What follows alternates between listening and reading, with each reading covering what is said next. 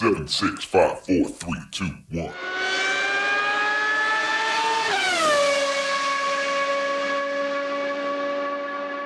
Herzlich willkommen zu Formel 1, dem Podcast mit Christian, einem spanischen Formel 1-Fan.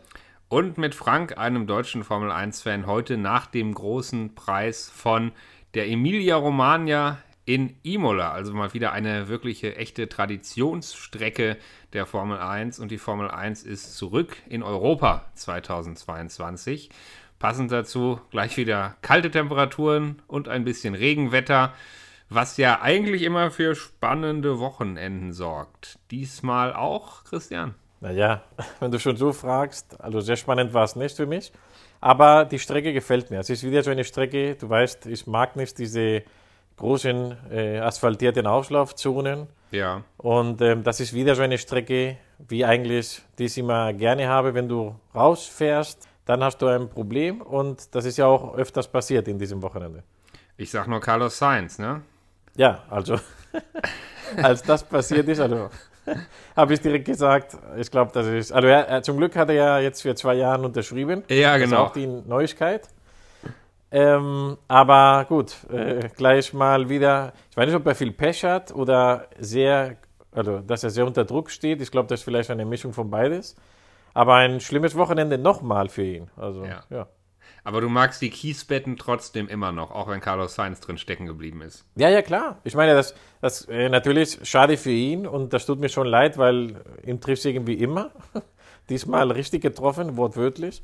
Aber ja, ich finde es gut, ja. Weil es ist ja nicht so, dass, dass, du, dass du dann weniger Show hast. Das ist halt besser, dann müssten die Leute mehr aufpassen und das tun die auch. Du siehst ja, ja ich die kriegen ja nicht so viele Warnungen von, ja, du bist jetzt oft raus ähm, aus, der, aus der Linie. Nee, nee, wenn du rausfährst, dann bist du im Kies drin. Ich sehe das ganz genauso. Keine Diskussion über asphaltierte Auslaufzonen, über weiße Linien, sondern einfach neben der Strecke ist ein Kiesbett oder eine Grasfläche und wer da drauf fährt, hat halt Pech gehabt. Das hatten wir auch schon letzte Woche, nee, letzte Woche, vor ein paar Jahren. Das war ja, freitags gilt die Kurve so und so, wird geerntet, dann Samstag doch nicht, dann am Wochenende, am Sonntag dann doch wieder. Genau. Und genau damit ist ähm, kein Problem. Da, die Linie ist ganz klar, der Gras und Kies ist auch ganz klar und da ja. wird keiner diskutieren, ob man drüber darf oder nicht. So ist es halt bei alten Traditionsstrecken. Aber lass uns, wie gesagt, mal vorne anfangen bei dem Wochenende. Nach dem letzten Rennen in Australien und auch davor hast du schon so ein bisschen deine Skepsis geäußert, ob Ferrari jetzt vielleicht zu stark ist und ob es wieder langweilig wird, weil jetzt Ferrari vorne wegfährt und äh, Red Bull als zweite Kraft einen zu großen Abstand hat.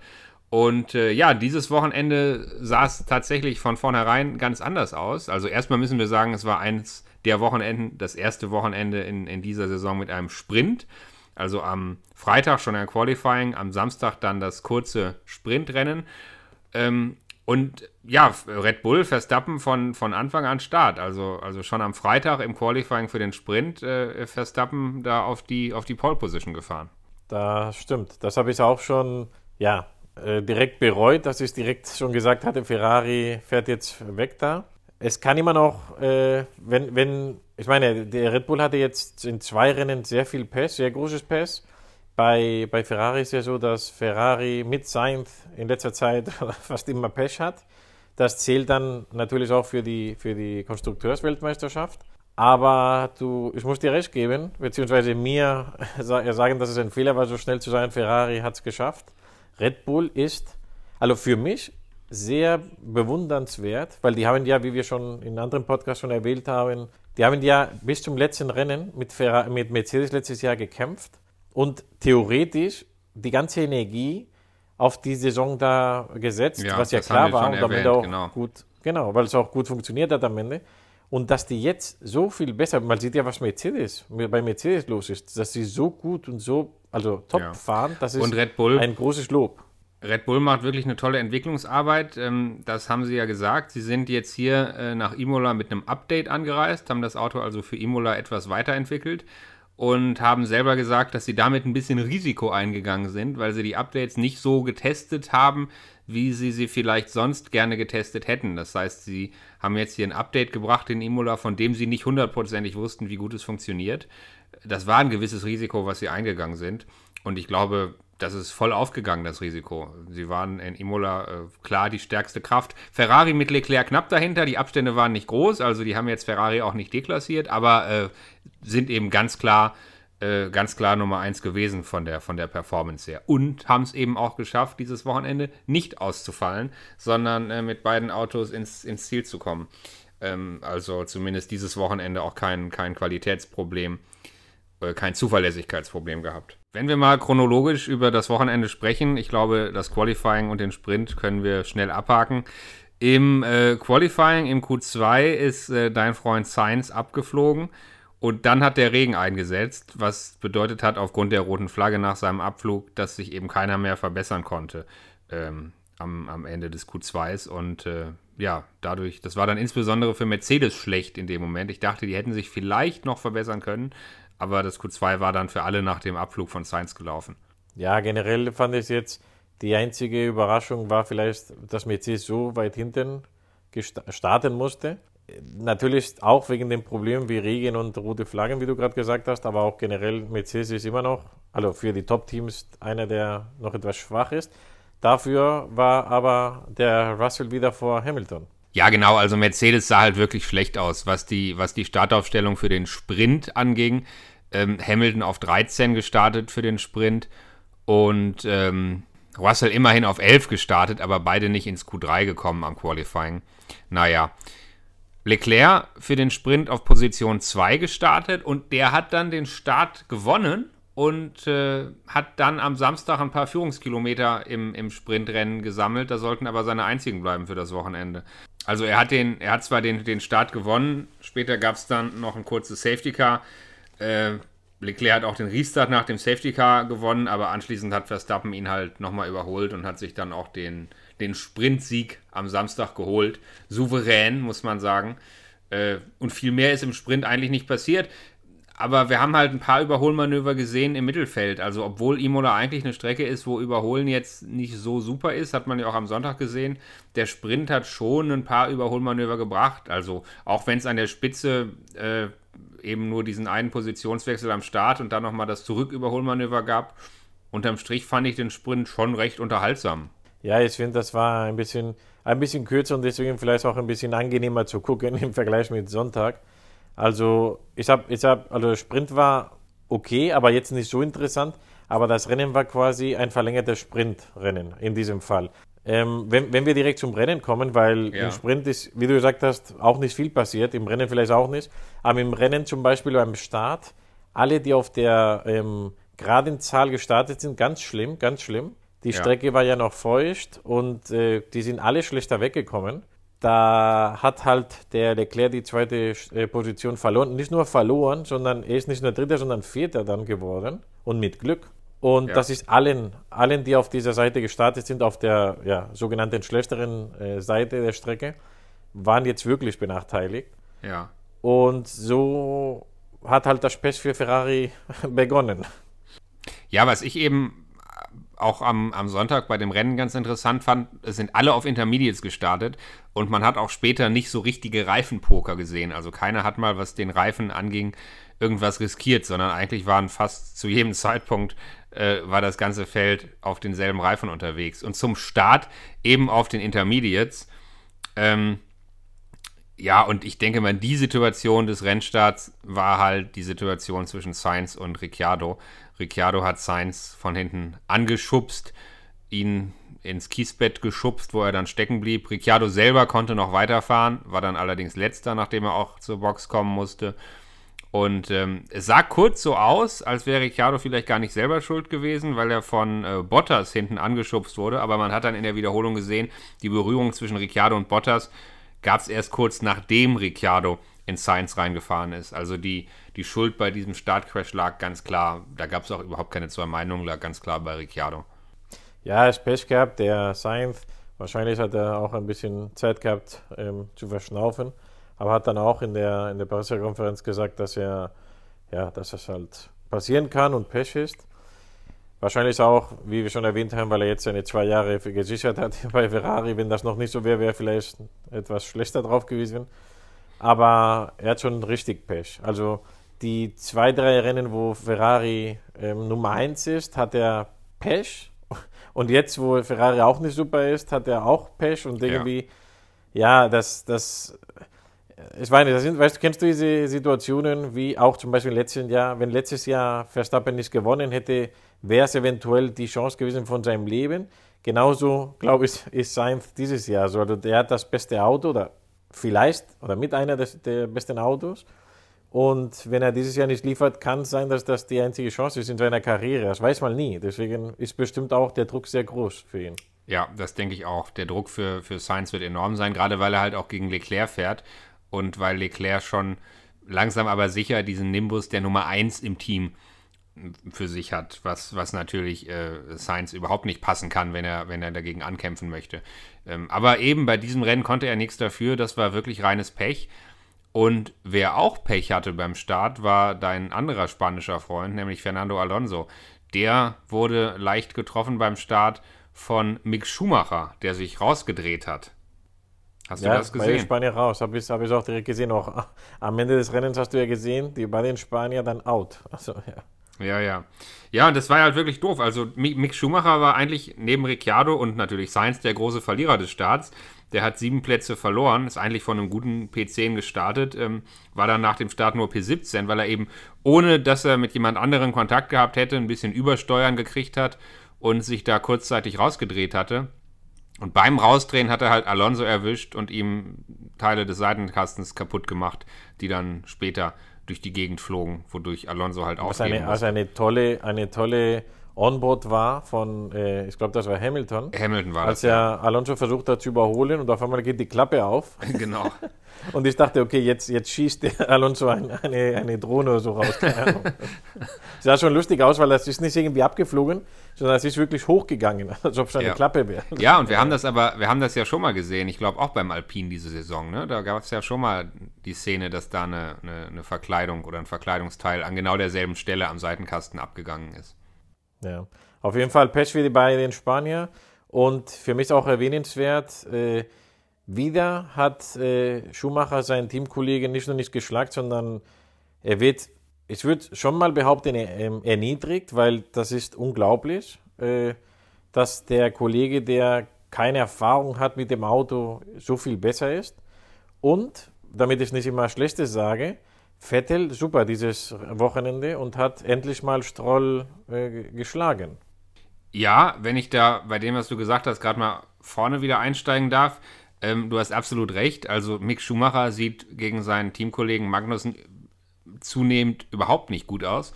Und Magnussen hat aber auch wieder mal einen tollen Job gemacht. Also Magnussen ist mit dem Haas da vorne rumgefahren ähm, und, und hat gekämpft, hat sich nicht einfach überholen lassen, sondern hat toll dagegen gehalten mit eigentlich stärkeren Autos hinter ihm. Äh, und hat, hat ein absolutes, super gutes äh, Rennen abgeliefert und ist ja dann eben am Ende auch äh, in die Punkte gefahren, immerhin noch auf, auf Position 9 ähm, hat eigentlich einen Großteil des Rennens weiter vorne verbracht. Also wirklich eine gute Leistung von Magnussen. Und das wird schon, muss man echt sagen, zunehmend schwieriger für Schumacher, der sich jetzt wirklich da, da mal irgendwie rauskämpfen muss aus seinem Tief. Ja, also ich habe es ja schon letztes, Ende letztes Jahres und dieses Jahr am Anfang auch gesagt, er hat jetzt ein ganz großes Problem, weil er hat jetzt nicht einen Hamilton als Partner, wo man dann sagen kann, naja, ist ja ein super Weltmeister, ist ein Top-Fahrer und er hat wenig Erfahrung und ist ja klar und er kann sich noch verbessern. Ja sondern jetzt hat er einen Fahrer, der mit ganz vorsichtig von einer Person wisst, die nicht Autorennen fahren könnte, ja, äh, jetzt keiner der Topfahrer ist und ihn trotzdem viel, also und auch weniger Erfahrung in diesem konkreten Auto hat und ja. trotzdem besser abliefert. Also ja. sein Druck mit sein muss einer der größten sein, finde ich. Ja, ja. ja. Und ähm, ja, es ist halt, es ist halt wirklich so die, die, die Haas und Günther Steiner, das ganze Team, die hatten ja ein paar Optionen, welche Fahrer sie jetzt zurückholen wollen. Und ich glaube, unter den Fans war Magnussen nicht unbedingt der beliebteste. Und so mancher hat sich schon gefragt, Mensch, muss es denn wirklich Magnussen sein, der Mazepin jetzt ersetzt? Aber bis jetzt, ähm, bis jetzt muss man wirklich sagen, ist die Entscheidung von, von Steiner oder wer auch immer es dann im Team entschieden hat, letztendlich ähm, ja, die erweist sich als absolut richtig. Also Magnussen ist wirklich im Moment ein guter Fahrer in dem Haas. Und wir dürfen nicht vergessen, dass der hat ja auch Druck bestimmt, weil du weißt, eine, eine dritte Chance hat er nie. Also wird er nicht bekommen. Er weiß, entweder liefert er direkt ab, was er hier macht, oder äh, nächstes Jahr ist er wahrscheinlich dann raus und kommt nie wieder in die Formel 1. Und deswegen ist sein Druck bestimmt auch nicht. Es ist auch nicht so, dass er sagt, na ja, ich, weißt du, ich bin ein Alonso und mir ist es vielleicht egal, weil ich habe andere Optionen. Nee, nee. Er weiß, entweder er liefert er ab oder er hat Ja. wahrscheinlich keine weitere Chance in seinem Leben in der Formel 1. Und das hat er Äh, jetzt, Magnussen, jetzt gemacht. Magnussen hatte ja eigentlich schon mit der Formel 1 abgeschlossen, glaube ich. Also, dass, dass der jetzt überhaupt nochmal die Chance erhalten hat durch diese ganzen ja auch wirklich dramatischen Umstände, muss man ja sagen. Aber ähm, dass er überhaupt nochmal die Chance erhalten hat, ist für ihn natürlich wirklich, ja, absolut ein Sechser im Lotto. Ja, und wie gesagt, zu dieser Anfangsphase des Rennens waren ja alle Fahrer auf, auf Intermediates unterwegs. Und die Frage war, wann stoppt denn mal einer? Also auf der einen Seite schien die Strecke immer weiter abzutrocknen und man hatte das Gefühl, jetzt muss doch mal ein Trockenreifen funktionieren. Auf der anderen Seite war auch immer noch so ein bisschen Regen angekündigt und ich glaube, die Teams haben alle befürchtet, dass es noch mal mehr regnet und dass es dann also blöd ist, wenn du gerade auf Trockenreifen gewechselt bist. Der erste, der sich dann getraut hat, Trockenreifen aufzuziehen, war eben Daniel Ricciardo, der aber halt auch letzter war nach seinem Startunfall und der wirklich nichts zu verlieren hatte. Ähm, Genau, ich glaube, das ist auch der Punkt. Der hat ja nichts zu verlieren. klar. Und wenn du, man hat ja gesehen, da gab es ja, da wo die Autos durchfahren, war es halt immer trockener, das war klar. Manche Teams haben sogar, manche Fahrer sind sogar extra in die feuchte äh, Teil der Strecke gefahren, damit die äh, Reifen nicht so warm werden. Aber das Risiko war, und das ist ja auch klar, wenn du auf Trockenreifen fährst und du überholen musst, derjenige, der auf Intermediates vorne fährt, der bleibt dann schön in der trockenen Spur und lässt dich schön mal draußen überholen. Ja. Dann weißt du, was passiert mit den Trockenreifen. Deswegen Ja. erstmal, wie du gesagt hast, Risiko, dass es wieder regnet, das war ja, hat man ja oft gehört über Funk. Und dann, dass du ja mit den trockenen Reifen dann in die feuchte Strecke musst, auf die Ja. Seite, und das wird dann sehr gefährlich. Richtig. Aber die Rundenzeiten von Ricciardo waren eben sofort deutlich besser, als er die Intermedi als er die, die Trockenreifen dann aufgezogen hatte. Ja. Und dann, das war eigentlich ganz witzig. Also dann sind halt sofort eigentlich alle reingekommen. Ne? Innerhalb von zwei oder drei Runden, glaube ich, ist praktisch das komplette Feld in die Box gekommen. Was natürlich immer mega eng war in der Box und es gab ja auch einen Unsafe Release, glaube ich. Äh, da war Hamilton auch involviert, aber derjenige, der da eben einen Unsafe Release hatte, war Ocon äh, muss man eigentlich fast sagen, finde ich interessant, dass es nur einen Unsafe Release gab, wenn das ganze Feld innerhalb von, von so kurzer Zeit in die Box kommt. Also da war wirklich viel los in der Boxengasse. Ja, und spannend an der Stelle war natürlich, ob Leclerc es schafft, an, an Perez vorbeizugehen, der ja an der Stelle immer noch vor ihm fuhr. Perez hat dann eine Runde vor Leclerc gestoppt und Leclerc ist ursprünglich trotzdem vorbeigekommen, was eigentlich ein bisschen komisch war, weil eigentlich hätte Perez, der ja eine Runde schon auf den eigentlich deutlich schnelleren Trockenreifen gefahren ist, eigentlich hätte Perez vorbeigehen müssen oder vorne bleiben müssen. Aber Leclerc hat dann äh, äh, praktisch den Overcut gegen, gegen Perez gewonnen und war kurz vorne. Aber äh, ja, da hat der Red Bull dann einfach mit den schon warm gefahrenen Reifen zu gut funktioniert und ist direkt wieder an Leclerc vorbeigegangen. Und das sollte ja dann auch das endgültige Ergebnis sein, weil, wie man weiß, hat es dann für Leclerc eben zu keinem Zeitpunkt mehr gereicht. Ja, und dann haben alle Teams und auch die Zuschauer gewartet, dass das DRS mal freigegeben wird. Ja, Das war schon etwas mühselig, weil normalerweise beim normalen Rennen ist ja ganz klar, nach der dritten Runde, vierten Runde wird es freigegeben, dann, dann fängt es los. Aber da beim Regen hat mal halt, ja, muss mal warten, bis die Rennleitung das entscheidet. Das war dann in Runde 34 der Fall. Das hat aber für Mainze nicht so was und nicht viel gebracht. Also ich sage jetzt mal so, für mich das Interessanteste, aber nur die ersten vier Runden, äh, wo das passiert ist, war der Kampf zwischen Hamilton und Gasly für, ich sage es ganz laut, Position 13, weil das ist Wahnsinn. Aber es war Ja. wirklich für mich das Spannendste im Rennen. äh, Das muss mal überlegen, Position 13 der Kampf, ja. Und das war sehr interessant, weil Hamilton, Mercedes, DRS und äh, Gasly hat am Anfang kein DRS, dann hatte er doch noch DRS, wo er sich ähm, covern konnte, konnte. Aber das war für mich das Spannendste, weil das so aussah, äh, der schafft es doch nicht und der hat mehrere Versuche gemacht und auch Linien und, und halt, ein Profi wie er ist, halt unter Druck gesetzt und das ist mal gezeigt und das ist mal gezeigt. Nach der vierten, fünften Versuch wurde sogar der, der Übertragung langweilig, haben die dann weggeschaltet. Aber das war für mich, und das sagt eigentlich nicht so viel vom Rennen, das war eigentlich für mich das Spannendste im ganzen Rennen. ja. ja, das war auf jeden Fall eine sehr spannende Szene, weil es halt auch so absurd ist, dass Hamilton sich da hinten um Position 13 äh, bekriegen muss, während aber eben ein, ein, äh, ein George Russell da vorne rumfährt auf Position äh, 4, 5 oder 6 zu der Zeit. Ich weiß es nicht mehr genau. Auf jeden Fall deutlich weiter vorne in den Punkten. Und was ich eben auch sehr interessant finde, wenn man nach wenigen Rennen in der Saison immer schon sich Meinungen bildet über bestimmte Themen und jetzt Lügen gestraft wird. Und das ist zum Beispiel so beim Thema DRS. Also es gab ja auch schon Stimmen, die gesagt haben, DRS ist aktuell zu stark in dieser Saison. Die Autos sind glücklicherweise leichter zu überholen als in den Jahren davor, aber DRS ist jetzt praktisch nochmal so ein Overkill on top und macht das Überholen zu einfach. Und äh, das war ja in Imola nicht so. Also erst haben alle ewig darauf gewartet, dass es endlich freigeschaltet wird. Und als es dann freigeschaltet war, hat man gesehen, okay, so wahnsinnig viel, so der Gamechanger ist es jetzt auch wieder nicht. Also ähm, das liegt eben extrem wirklich an den Streckencharakteristika. Ob, äh ja, du hast mich ja gefragt, ob, ob ich für oder gegen DS bin und so und ob ich das nicht zu viel finde. Ich habe dir ja schon damals gesagt, ich bin dafür. Ja, genau. Aber ich, ich glaube, für die Leute, die das nicht so mögen, kann man das erklären in diesem Rennen auch.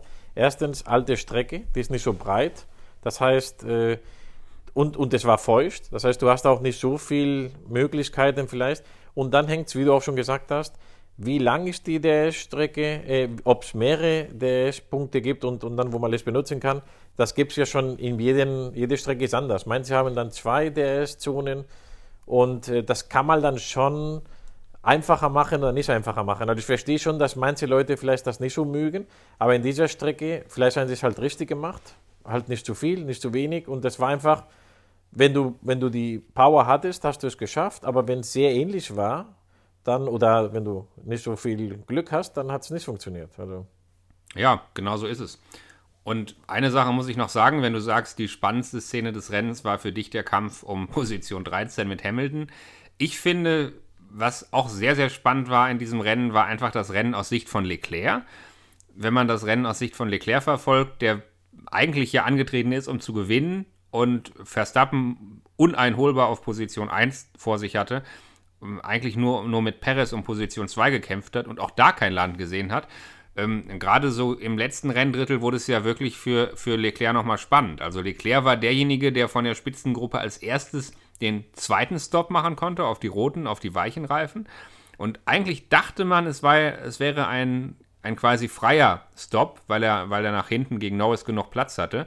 Tatsächlich ist Norris dann vorbeigegangen und war kurzzeitig auf Position 3, ähm, was schon relativ interessant war, aber gut, der wurde dann von Leclerc relativ schnell wieder geschnappt. Aber durch diesen Boxenstopp äh, von Leclerc konnten eben auch die beiden Red Bulls vorne nochmal stoppen und sich äh, frische Reifen abholen. Und äh, ja. Dann kam ja der Dreher. Genau, dann, dann dachte man halt, okay, kann, kann Leclerc jetzt nochmal angreifen? Kann das jetzt nochmal schaffen? Ja, und du sagst es. Dann kam eigentlich, ich sage ja immer so, die Szene des Rennens, auch wenn du sagst und hast du wahrscheinlich auch recht, dass das Rennen unterm Strich jetzt nicht so super ereignisreich und spannend war. Aber ich denke, wenn man über die Spitzengruppe und, und langfristig über die WM redet, dann war das die Szene des Rennens. Ja, es war jetzt von den, von den ähm, ja, die Leute, die Chance haben zur WM und so, war das natürlich die, die Szene oder von der Wichtigkeit her war es natürlich die Szene. Ja, und was haben wir, ja, aber, was haben wir nach, ja. was haben wir nach dem letzten Rennen noch Leclerc gelobt und haben gesagt, oh, in der Vergangenheit hat er öfter Flüchtigkeitsfehler gemacht und war, war noch nicht ganz da und hat immer dumme Fehler gemacht, wenn es drauf ankam und in dieser Saison gar nicht. In dieser Saison fährt er absolut konstant und super und auf Weltmeisterniveau. Ja, und was passiert jetzt? Er macht wirklich so einen dummen Fehler, humpelt da über die Curbs, äh, man weiß wirklich nicht warum, war es einfach nur ein Flüchtigkeitsfehler, wollte er nochmal richtig pushen und hat zu viel riskiert in der Kurve, aber völlig unnötigerweise dreht er sich da raus, schlägt sich das Auto an und äh, muss nochmal stoppen. Also wirklich einen eigentlich sicheren dritten Platz, der ja auch gute WM-Punkte gebracht hätte, weggeschmissen. Das wäre genau dieses Wochenende, in dem ein Sainz, der vielleicht ruhiger, ich meine jetzt vom letzten Jahr, ja, ruhiger, konstanter und vielleicht nicht so aggressiv, aber halt konstant fährt, viele Punkte macht und ein Leclerc vielleicht komplett ausscheidet. Das wäre letztes Jahr so passiert. Ein, ein Sainz wäre dann Dritter, Zweiter, Vierter geworden Ja. und der Leclerc wäre dann vielleicht ausgefallen. Das Ja, wäre. klar, Sainz wäre. Das äh, ist das, aber- aber wenn, Sainz du, war wenn, du nicht auf den, wenn du auf den Speed guckst, wäre Sainz aufs Podium gefahren. Der wäre jetzt Dritter geworden. Theoretisch. Ja, das meine ich halt. Letztes Jahr wäre das, das sind halt, warum dann Sainz am Ende des letzten Jahres, letzte Saison dann vor Leclerc stand, weil er halt konstant gefahren ist und Leclerc halt diese Fehler wie in diesem Rennen halt fast immer gemacht hat oder öfter gemacht hat. Dieses Rennen war wahrscheinlich, ich sage jetzt mal Heimrennen für Ferrari, äh, Druck, dann der schlechte Start, in der, weil er halt feuchte, äh, schlechte ähm, zweite Position war halt schlechter als die erste und dritte Position zu starten. Dann wurde er nervös, dann wurde er überholt, dann, es hat halt nicht gelaufen, dann hat er äh, die Software drauf bekommen im zweiten Stopp, wie du gesagt hast, und der hat direkt sich beschwert, ich dachte, ich glaube, das wäre besser, die, die Medium zu nehmen, hat er direkt beim, beim Losfahren schon sich beschwert.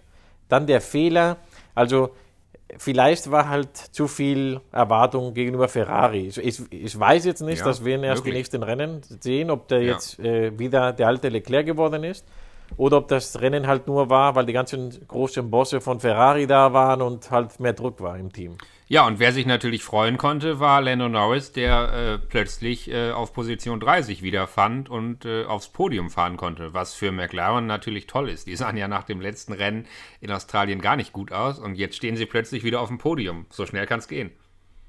Ja, das sind diese Underdogs. Das sind die, wo ich finde, die meisten Leute freuen sich, wenn man so einen Fahrer dann aufs Podium sehen sieht, weil ich weiß nicht, die sind irgendwie nett, die sind keine Gefahr für kein großes anderes Team momentan. Und da freut sich, glaube ich, jeder, so einen, zu, einen am, im Podium zu sehen. Also ich habe mich gefreut für ihn. Ja, aber so sehr Underdogs, wie du das sagst, ist McLaren ja nicht. Also diese, diese Underdogs, da würde ich dann doch eher von sprechen, wenn nach irgendeinem wirklich chaotischen Rennen jemand nach vorne gespült wird und plötzlich ein, weiß ich nicht, wenn plötzlich Latifi oder, oder Stroll oder Albon auf dem, auf dem Podium stünden. Ja, ich glaube, du Aber- weißt, was ich meine. Also Ja, jemand, aber der McLaren auf ist ja schon- Fall in den Top 3 gehört. Nö, aber McLaren ist ja schon so ein bisschen Top-Verfolger und hat ja schon öfter, ich meine, das war ja nicht das erste Podium für Norris, der hat ja schon öfter da vorne mal äh, reingeschnuppert.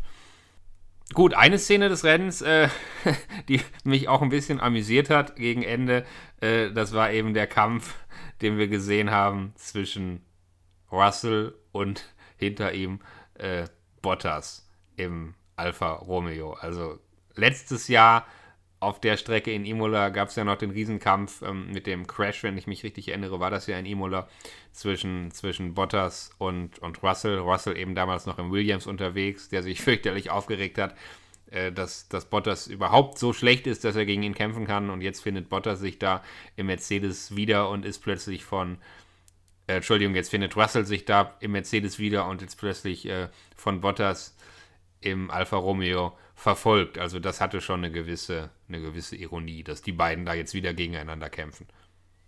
Also ich finde es ich witzig. Also das ist halt dieses, du bist im Top-Team, das jetzt Rekorde gemacht hat mit ähm, WM-Titel fürs Team und wirst dann, ich sage jetzt mal, kriegst ein Downgrade, musst dann weg in ein vermeintlich schlechteres Team und ja, das war am Ende oder momentan in diesem Jahr ist das Team nicht nur nicht schlechter, sondern sogar besser. Und die, die Szene war interessant. Leider hat es halt nicht gereicht. Äh, ja, mi- mich hätte gefreut, dass der Bottas ihn überholen, überholt hätte. Nur, nur so ein bisschen als gegen, Ferrari, äh, gegen Mercedes halt. Dieses, ja, guck mal. du hast mich Ja. rausgeworfen, jetzt überhole ich dich. Ciao. Ja. Ja, und wenn man jetzt mal auf den WM-Stand schaut, äh, nach vier Rennen, dann muss man natürlich dazu sagen, dass dieses Rennen in Imola, was die Punkte angeht, insofern besonders war, weil es eben ein Sprintrennen war und weil in dieser Saison in dem Sprint die Punkte ein bisschen anders verteilt werden, nämlich äh, von acht Punkten für den ersten bis zu einem Punkt für den achten. Das heißt also deutlich mehr Punkte im Sprint drin liegen, als das noch letztes Jahr der Fall war, mit, glaube ich, damals drei, zwei und eins Punkten für die ersten drei. Und dementsprechend Max Verstappen mit der perfekten Punktausbeute, allgemein Red Bull mit einer sehr guten Punktausbeute. Ja, und Verstappen hat es eben geschafft, im vierten Rennen trotz zwei Ausfällen plötzlich dann jetzt an Position 2 zu stehen. Und ich glaube, das ist auch so ein bisschen der, der realistische WM-Stand jetzt. Leclerc noch führend in der WM, aber Verstappen ist jetzt eben Zweiter in der WM und damit der, der klare Verfolger. Ja, und auch fürs Team von Red Bull. Das ist ein sehr großer Sprung und das macht das alles interessanter. Also, ja, also ich, ich, so wie ich es am Anfang gesehen habe, uh, Ferrari ist sehr gut und das ist schon, ja, mal sehen, ob die nicht einfach davonfahren und so. Natürlich kann man in so einem Wochenende, wo jetzt ein Sainz ausfällt und wo, ja, du startest halt auf Platz 2, es ist halt feucht und du startest schlechter und so, das sind halt viele Sachen, die wahrscheinlich im nächsten Rennen nicht passieren, ja. ja. Aber die klare WM, wo Leclerc wegfährt, wo Ferrari die übermächtig ist und ja, genau, einfach die anderen. Nicht. Das, das passiert nicht. Das ist, das ist erstmal erstmal vorbei. Mal schauen beim nächsten normalen Trockenrennen. Du, die Autos, momentan du musst, das, ja. du musst immer bedenken, die Autos sind, was ihr Entwicklungsstadium angeht, noch sehr, sehr jung. Das Mercedes, der Mercedes funktioniert praktisch noch gar nicht. Auch die anderen Autos, da werden noch jede Menge Updates kommen. Also ich glaube, was die Performance angeht von allen Teams, ich habe es letztes Mal schon gesagt, ich sage es wieder, da wird sich immer noch wieder sehr, sehr viel verschieben. Ein, zwei interessante Punkte gibt es aber noch, wenn man, wenn man, wie gesagt, auf den WM-Stand schaut. Mick Schumacher leider immer noch ohne einen einzigen Punkt. Und sein Teamkollege Kevin Magnussen hat immerhin in drei von diesen vier Rennen Punkte geholt. Also eine relativ gute Ausbeute. Und George Russell steht in der WM plötzlich auf Position 4. Mit eben sehr, sehr konstant äh, viermal, viermal gepunktet, steht er plötzlich auf Position 4. Also, ja. Ja, ich glaube, das ist auch, ich glaube auch, das ist seine, seine Zielposition, weil er hatte ja, er war ja bis für, also bis auf, bis zu diesem Wochenende war er auf Platz 2. Aber das war ja geschuldet eher an den Fehlern von Red Bull und Probleme. Genau. Ja. Aber ich glaube, die Position 4, jetzt zum jetzigen Stand ist das Beste, was er erreichen kann. Und wenn er das hält, ist wirklich ein super Erfolg. Ja, das würde ja, also wenn wir, wenn wir mal davon ausgehen, dass Ferrari und Red Bull die Top-Teams sind, dann würde Position 4 für Russell ja bedeuten, dass er als, als Verfolger immerhin schon, schon einen, eines dieser Fahrzeuge da vorne aus den, aus den Top-Positionen raushält. Also ob er das durchhalten kann, ja. schauen wir mal. Aber wie gesagt, da ist, noch, da ist noch ganz viel Bewegung drin. Aber ja, es ist ja auf jeden Fall schon mal spannend, sich diese, diese Dinge anzugucken. Auch wenn wir, wie gesagt, noch den absoluten Großteil der WM vor uns haben. Ja, und in zwei Wochen geht es direkt weiter. Dieses Mal in einer Premiere Miami. Ja.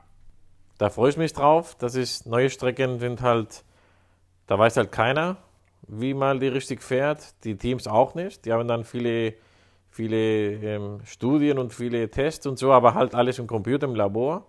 Und dann passiert es, und Pirelli auch und so, also am Ende die Reifen funktionieren nicht so, wie sie dachten und da kann viel passieren. Auf jeden Fall hoffe ich, es wird spannender als dieses Wochenende. Ja, ich glaube, Miami ist einfach eine tolle Atmosphäre. Also Miami ist einfach cool.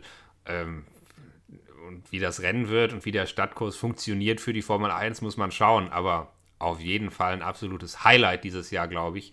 Und ähm, ja, ich freue mich total drauf. In zwei Wochen geht es weiter. Und ich würde sagen, dann hören wir uns wieder.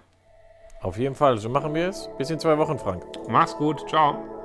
Mach's gut, ciao.